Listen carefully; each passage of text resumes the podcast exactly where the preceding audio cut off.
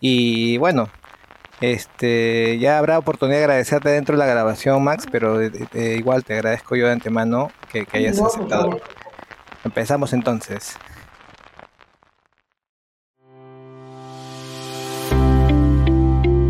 Bienvenidas y bienvenidos a un nuevo episodio del podcast del Himna. Esta es una iniciativa radiofónica del Instituto Cultural Peruano Norteamericano y cada vez que hablamos de artes visuales nos acompaña nos acompaña Fabiola Martínez, que está, está ahí ahorita alistando los controles. ¿Cómo estás, Fabiola? ¿Qué tal? Hola, Cristian, ¿qué tal? Buenas tardes. ¿Cómo te va a ti? Bien, bien, Fabiola. Bien, contento de estar aquí con, nuestro invitado. Es Max Hernández, curador, con quien eh, el himna viene trabajando en, en estos últimos meses, pero sobre todo ahora queremos hablar con él sobre la muestra Bártolos y Fetiches del artista español Maillo, que es una muestra que está en el espacio Venancio Shin, en la avenida Angamos Oeste 120 de Miraflores, en nuestro local de Miraflores, valga la redundancia, que es una muestra que va hasta el 21 de mayo. Y bueno, Max es un conocido curador, eh, ha trabajado muchas veces con nosotros y ahora tenemos el, gusto, el, honor de, de poder hablar con él. Max, ¿cómo estás? Bienvenido, buenas tardes. Gracias, Cristian. Uh, hola, Fabiola, y saludos a todo el público oyente. Em, he trabajado, sí, ciertamente este, estoy ah, participando del, del, proyecto de Maillo, concretamente de la exposición que está en el espacio Venancio Shinki. Quisiera contar un poco de la muestra, pero para situarnos, eh, Maillo es un artista español joven, tiene, si mal no recuerdo, 36 años. Lo conozco de hace varios años, así empieza mi, mi, vínculo con él, que es la base para el trabajo curatorial que he desarrollado. Lo conozco porque él viene aquí, lo trae su galería eh, de Madrid, la Galería Ponce y Robles, para una de las ferias de, Lima, eh, cuando había dos ferias y em, él está presentando trabajo, veo su trabajo, me llama la atención, pregunto sobre la obra a la galerista y estaba el artista ahí y nos ponemos a conversar. Entonces nos pusimos a conversar y él ha venido repetidamente a Lima y nos hemos encontrado aquí en Lima o, en España también eh, hablando sobre arte y sobre su trabajo concretamente. Él eh, este año vino a hacer una residencia artística acá a Lima y estuvo unos meses trabajando aquí. Y es eh, ese trabajo que desarrolló durante la residencia era el eje de la exhibición que se está presentando en este momento en el en el himna, ¿no? De Miraflores, en la sala Venancio Shinki. Em, entonces, la exposición ah, reúne un conjunto, por un lado, de pinturas y por otro, de dibujos, además de unas intervenciones en eh, el espacio del artista, guiño graffiti, eh, y lo que buscamos era dar cuenta de ese trabajo súper reciente porque es todo producido este año y además producido todo aquí en Lima. ¿no? Eh, es un artista que tiene una línea de trabajo eh, coherente y constante, eh, tiene un tipo de exploración temática y estética que ha ido desarrollando a lo largo de, de varios años, es joven, ¿cierto? Pero tiene, tiene eh, tiempo ya operando en, el campo artístico internacional, empezando por su país, España.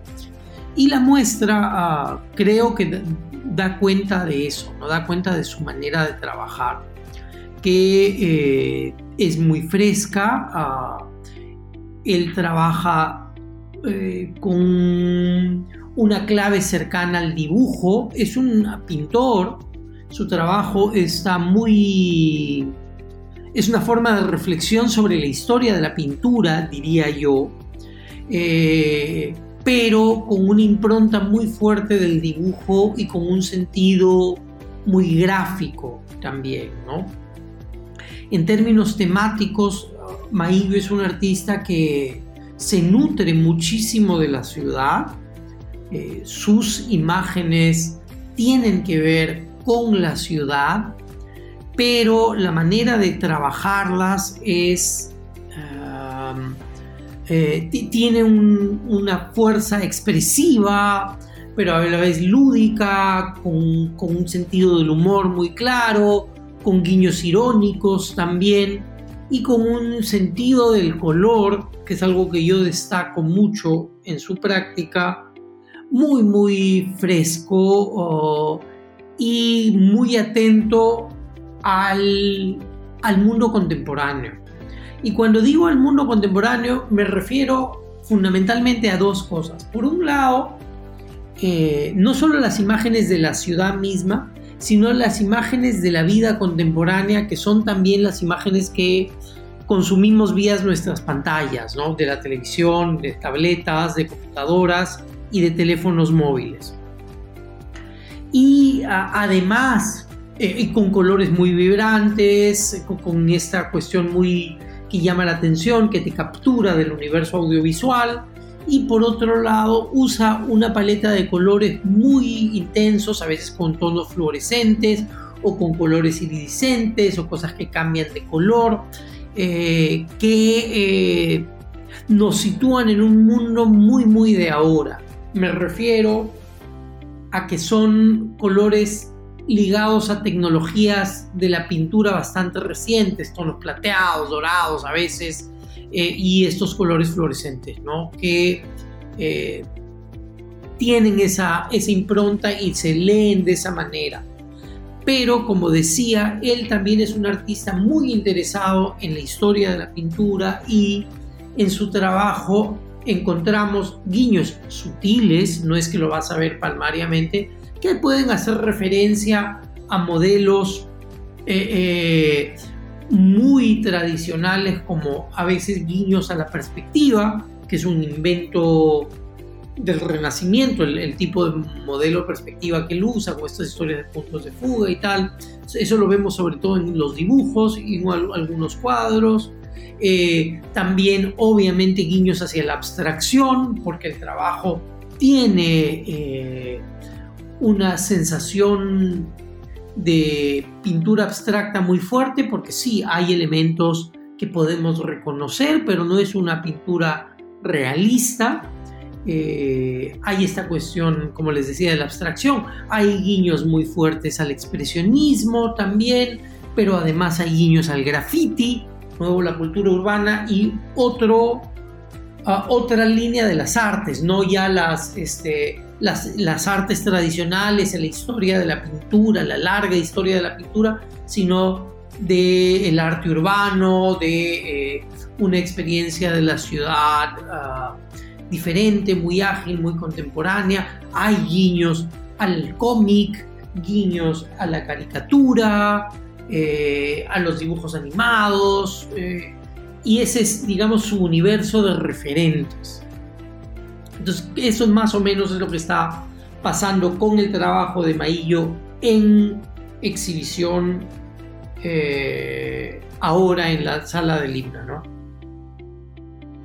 Sí, y también noté, bueno, para los oyentes que están ahora con este episodio, escuchándonos, escuchando a, a Max Hernández Calvo. Eh, hay que decir también que había una obra de, este artista español en la Feria Park que hubo en abril de este año aquí en Lima.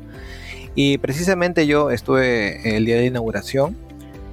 Y como bien dices, hay referencia a muchas cosas, pero vi sobre todo y me quedé con esta idea, de repente eh, es eh, equívoca, ya, ya, ya te tenemos aquí, Max, para que me, saques de mi error, quizás, pero había quizás bastante influencia también de Joao Miró, porque eh, me paré junto a una obra de Miró que estaba ahí también en exposición, y luego vi la de la de Maillo que estaba cerca, y había muchas similitudes, como tú dices, ¿no? Pero pero era una cosa que sí se podía se podía palpar, ¿no? Se podía palpar eh, notablemente. Sí, lo que pasa es que él, la manera en cómo él compone sus imágenes puede remitirnos a Miró, eh, en el sentido que sobre todo en, miró en, no miró temprano, sino un poco más tardío. Eh, él tiene eh, el, el, lienzo, Miró trabaja sobre su, el formato y tiene estos elementos que más o menos están flotando sobre un plano. Y Maillo tiene de eso, que su pintura tiene una cosa muy, muy plana. Eh, y digo muy, muy plana para contraponerlo, a pesar de que he mencionado la perspectiva, él hace guiños a la perspectiva, pero tiene un trabajo muy plano. La perspectiva la asociamos más bien a la ilusión de profundidad, esta ilusión de tercera dimensión que se desarrolló en la pintura y sobre todo es algo que podemos rastrear claramente al Renacimiento. Eh, para poner un ejemplo emblematiquísimo, piensen en la Mona Lisa, tienes al personaje en primer plano y luego el fondo, a pesar de que no trabaja la perspectiva lineal tipo durero, eh, tienes este personaje en primer plano y atrás al, fondo el campo, qué sé yo, ¿no? Esa idea de que hay un primer plano y hay un segundo plano, un plano eh, de, fondo. Maillo no trabaja así y más bien sus elementos todos se despliegan y todos juegan en el primerísimo plano del lienzo, que es algo que pasa también con Miró y sobre todo porque Maillo tiene en muchos sus cuadros, es como que tienes este lienzo con mucho blanco sobre el cual como que flotasen estos elementos, ¿no? Y miró estas formas este, medio circulares o como amebas en colores, en, colores tipo rojo, verde, qué sé yo, azul, amarillo, eh, y en Maillo no son grandes áreas de color, pero sí es, digamos, esa manera de componer, ¿no? De este formato grande eh, en el que están flotando estos elementos. Y los elementos de Maillo tienen mucha cuestión gráfica, mucho de dibujo lineal, estas, eh, eh, con un sentido hasta caligráfico, y de hecho él escribe a veces en, sus lienzos o en las intervenciones en la sala del himna sobre las paredes y con estos elementos de color, ¿no? Pero sí entiendo, entiendo perfectamente cómo, cómo es posible asociar su trabajo al trabajo de este otro artista español, ¿no? Cuéntanos un, cuéntanos un poco del origen del título. Eh, es bastante llamativo este, Bártulo Mira, la, la, cuestión es, eh, conversando con Maillo, porque mientras en términos del proceso curatorial, no es simplemente ir y escoger obras y colgar, sino es, ha, supuesto muchas visitas de taller, muy largas conversaciones, almuerzos, cenas, en donde discutíamos su proceso y lo que estaba haciendo, lo que estaba encontrando aquí, lo que estaba surgiendo también aquí en, en Lima en, durante la residencia y en el trabajo de taller. Y ah, como él veía sus cuadros como este espacio en el que ah, convergían muchos elementos, muchas imágenes ligadas a esta experiencia del mundo contemporáneo, de la ciudad, del internet, de, de desenvolverte en un entorno en donde vives bombardeado o bombardeada de información, de distintas fuentes de información, ¿no? Información en, general, ¿no? O sea, figuritas, memes, publicidad, eh, eh, palabras, estímulos de todo tipo. Y los cuadros son una suerte de receptor o hacen las veces de un receptor de este universo de estímulos acelerados y constantes que recibe uno, una persona viviendo en este mundo, en esta época.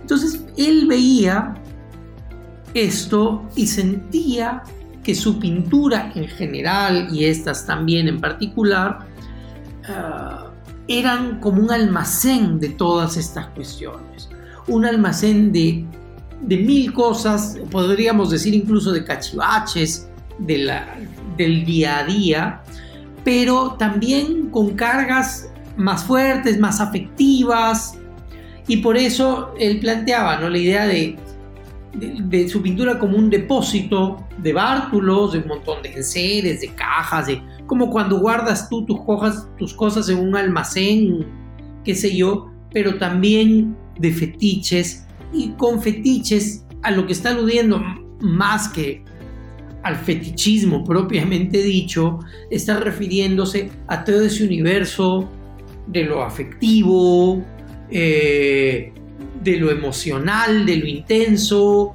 ligado al deseo, a, las, a, esta seducción de las imágenes, ¿no?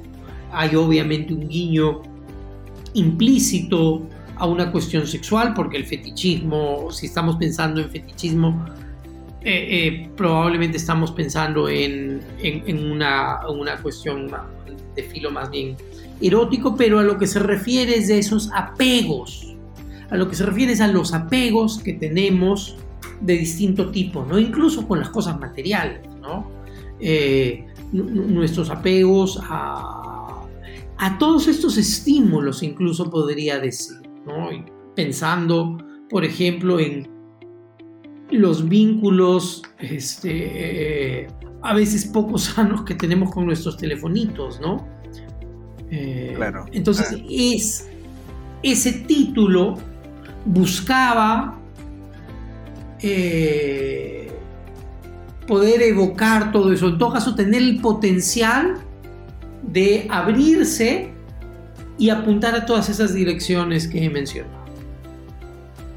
Ahora que lo mencionabas, también, ¿sabes qué? Me, vino a la mente esta forma de entender eh, la palabra fetiche, en este caso eh, concreto, como, como ahora que también decías, lo de depósitos, lo de, sitios donde uno guarda cosas, como eso, esos lugares de la casa donde a veces uno, en el, sea un ático, un garaje, lo que sea, uno guarda todo lo que no quiere desprenderse, así no lo use, así no lo ve en años, ¿no? O sea, también esa sensación da ver los trabajos que tiene Maio expuestos ahí en, el espacio Venancio Shinki, que se condice mucho pues con la sobrecarga de información de la que tú precisamente hablas ¿no? en, tu texto curatorial, ¿no? la sobrecarga de información que nos caracteriza eh, que es esa, eso de, acumular por acumular prácticamente, ¿no? Nosotros, sin ir muy lejos, cualquiera de nosotros en, su propio ordenador, en su propia PC, tiene un montón de, páginas ahí guardadas, guardadas, y va acumulando y acumulando y eh, descarga PDFs y descarga y, nunca, nunca los leerá todos, pero ya los estamos acumulando, Este, yo te quería consultar al respecto. Eh, todos los trabajos que desarrolló Maillo en la, en la residencias están expuestos o cómo fue ese proceso de selección de tu parte? Mira, eh, él produjo bastantes obras, es un artista eh, que, se, que durante la residencia se involucró muchísimo con, con el trabajo en taller y entonces produjo mucho, mucho, mucho. No todo lo que produjo en la residencia se expuso, produjo una cantidad de dibujos enormes eh, y parte de ello lo mostró en la residencia, también hizo ah, un, un espacio como un open studio de la residencia para que la gente viese también su proceso y el, el, tipo de entorno en el que había producido las obras, pero oh, el proceso de selección supuso eh, que era además un proceso en diálogo con el artista, no es como que yo voy y digo esto, esto, esto y chao, sino, oye, creo que esto por tal o cual razón, y entonces es una conversación sobre todo, ¿no? Que es, paréntesis, algo que a mí me parece especialmente interesante del trabajo curatorial cuando uno cuando un curador una curadora trabaja un individual con un artista y un artista vivo sobre todo y está puedes hablar un diálogo muy rico sobre su trabajo sobre su producción sus métodos sus procesos. Entonces la idea fue viendo todo el trabajo que tenía y llevó todo el trabajo a la a la sala una vez ahí estábamos discutiendo qué cosa podía dar mejor cuenta de eh, lo que Lima había significado en su trabajo. Y ahí seleccionábamos las piezas que por un lado podían notarse más claramente esta impronta que yo la diría, la llamaría como esta, esta cosa guiño caótica, porque esta ciudad es un caos, eso no es ningún secreto. Ah, eh, totalmente. Y eh, además piezas en donde sintiésemos que había un diálogo o que se podía entablar un diálogo muy claro entre ellas mismas, ¿no? Porque como había sido una residencia de, de algunos meses, también habían trabajos que al comienzo de repente tenían, digamos, no estaban tan marcados por la experiencia limeña porque eran recientes y es como que recién aterriza, este, todavía estás trabajando un poco en otra clave, entonces también estuvimos viendo eso y, en general seleccionamos sobre todo las piezas posteriores, que eran aquellas en las que eh, esto se notaba más, más claramente, ¿no? Y con los dibujos, dibujos tenía Mm, más de 100 de todas formas, y para ello hicimos una selección de algunos eh, en donde veíamos que habían dos maneras de trabajar muy diferenciadas que nos interesaba incluir. Una en donde incluye viñeta, es decir, un recuadro que define el área en donde se desenvuelve la acción, por llamarlo de alguna manera, y por otro lado aquellos dibujos que simplemente tenían los elementos como bailando sobre el papel, ¿no? Entonces escogimos más o menos mitad y mitad de esos y buscamos presentar una, una selección muy, muy reducida de dibujos porque además algo que era especialmente importante para él y para el proyecto era la intervención que hizo en el espacio mismo, que es coger, sus, rotuladores y ponerse a grafitear en las paredes de, la sala.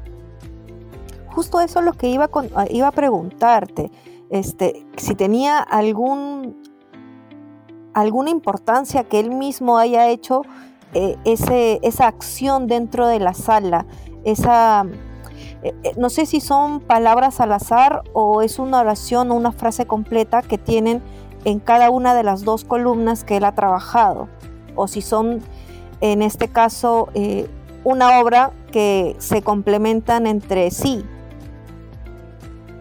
Mira, lo, es un texto que él había escrito previamente. Mayo es un artista que escribe sus reflexiones sobre la pintura, sobre la vida, en fin, como un montón de otros artistas y otros artistas y otras personas también hacemos. Y eh, esa era la base. Y sí es muy importante que él mismo lo haya hecho. Él estaba buscando... Eh,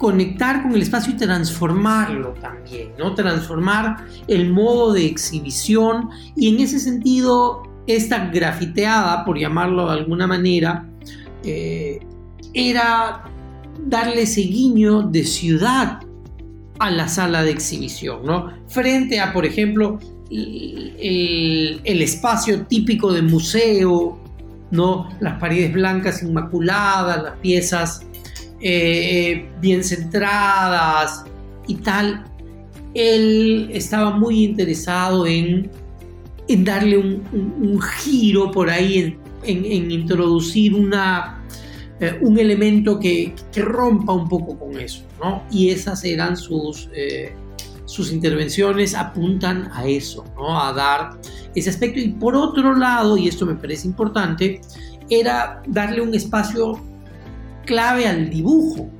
porque hay pinturas y hay dibujos, pero lo bacán aquí es que es el texto como dibujo, porque Maillo escribe ahí, pero hay un valor gráfico de su escritura, es decir, el texto importa, por lo que dice, pero también como figurita, por llamarlo de alguna manera, ¿no? Y esta cosa expresiva y como, y como su trazo, es la cosa caligráfica, todo ello era, era importante para él, ¿no? Y era importante para el proyecto te da una sensación de, cómic. Eh, eh, es, es, la primera impresión, por lo menos, que yo obtuve cuando llegué, eh, crucé el umbral y digo, wow, estoy en un, dentro de un cómic. Es, bastante, digamos, impresionante la, esa, eso a primera vista, ¿no? El, el, hecho de que está la columna, está la columna totalmente marcada con el rotulador, con textos, hay una pared que está totalmente cubierta de sus palabras es como una especie también de, y siguiendo con la línea, eh, yo lo entendí como un, poema medio dadaísta quizá, pero que transmite todo el caos que, seguro que ha vivido en esta ciudad. Pero justo sobre eso te quería preguntar, eh, aparte del caos, que me parece que sí eh, describe a la perfección a, Lima, pero no sé, no creo que solo a Lima, sino a, a toda ciudad grande quizá, o de hecho, y ¿hay algún otro elemento que tú captes que haya algún otro elemento de la ciudad de Lima que haya influido. El tráfico. El, tráfico. caos, dicho se pasa, ¿no? es caos también. pero un caos específico, ¿no? Ah, sí, totalmente. O sea, porque digo, el, caos de Lima es, es, a múltiples niveles, ¿no? Pero hay esta cuestión específica, hay algunos cuadros en donde hay, y en dibujos también, en donde ves automóviles, cosas así, que te sugieren un poco el, el tráfico. Pero creo que su, experiencia de Lima era más como una, también, o sea, a pesar de que ha venido otras veces y que estuvo unos meses acá, también tampoco es que con unos cuantos meses uno, uno es un experto en esta ciudad, ¿no? Yo vivo años aquí, sigo sin entenderla. Eh, pero oh, sí es como esta, estas impresiones de la ciudad que aparecen ahí de manera más implícita, a veces un poco más tangencial, pero esto que señalas, Cristian, del, del cómic me parece súper acertado porque es también parte de ese universo referencial que trabaja Maillo, ¿no? O sea, como decía, él le interesa la historia de la cultura, pero es alguien que está hoy también involucrado y le interesa el mundo de la historieta, el cómic, el anime, la manga, todos estos rollos también.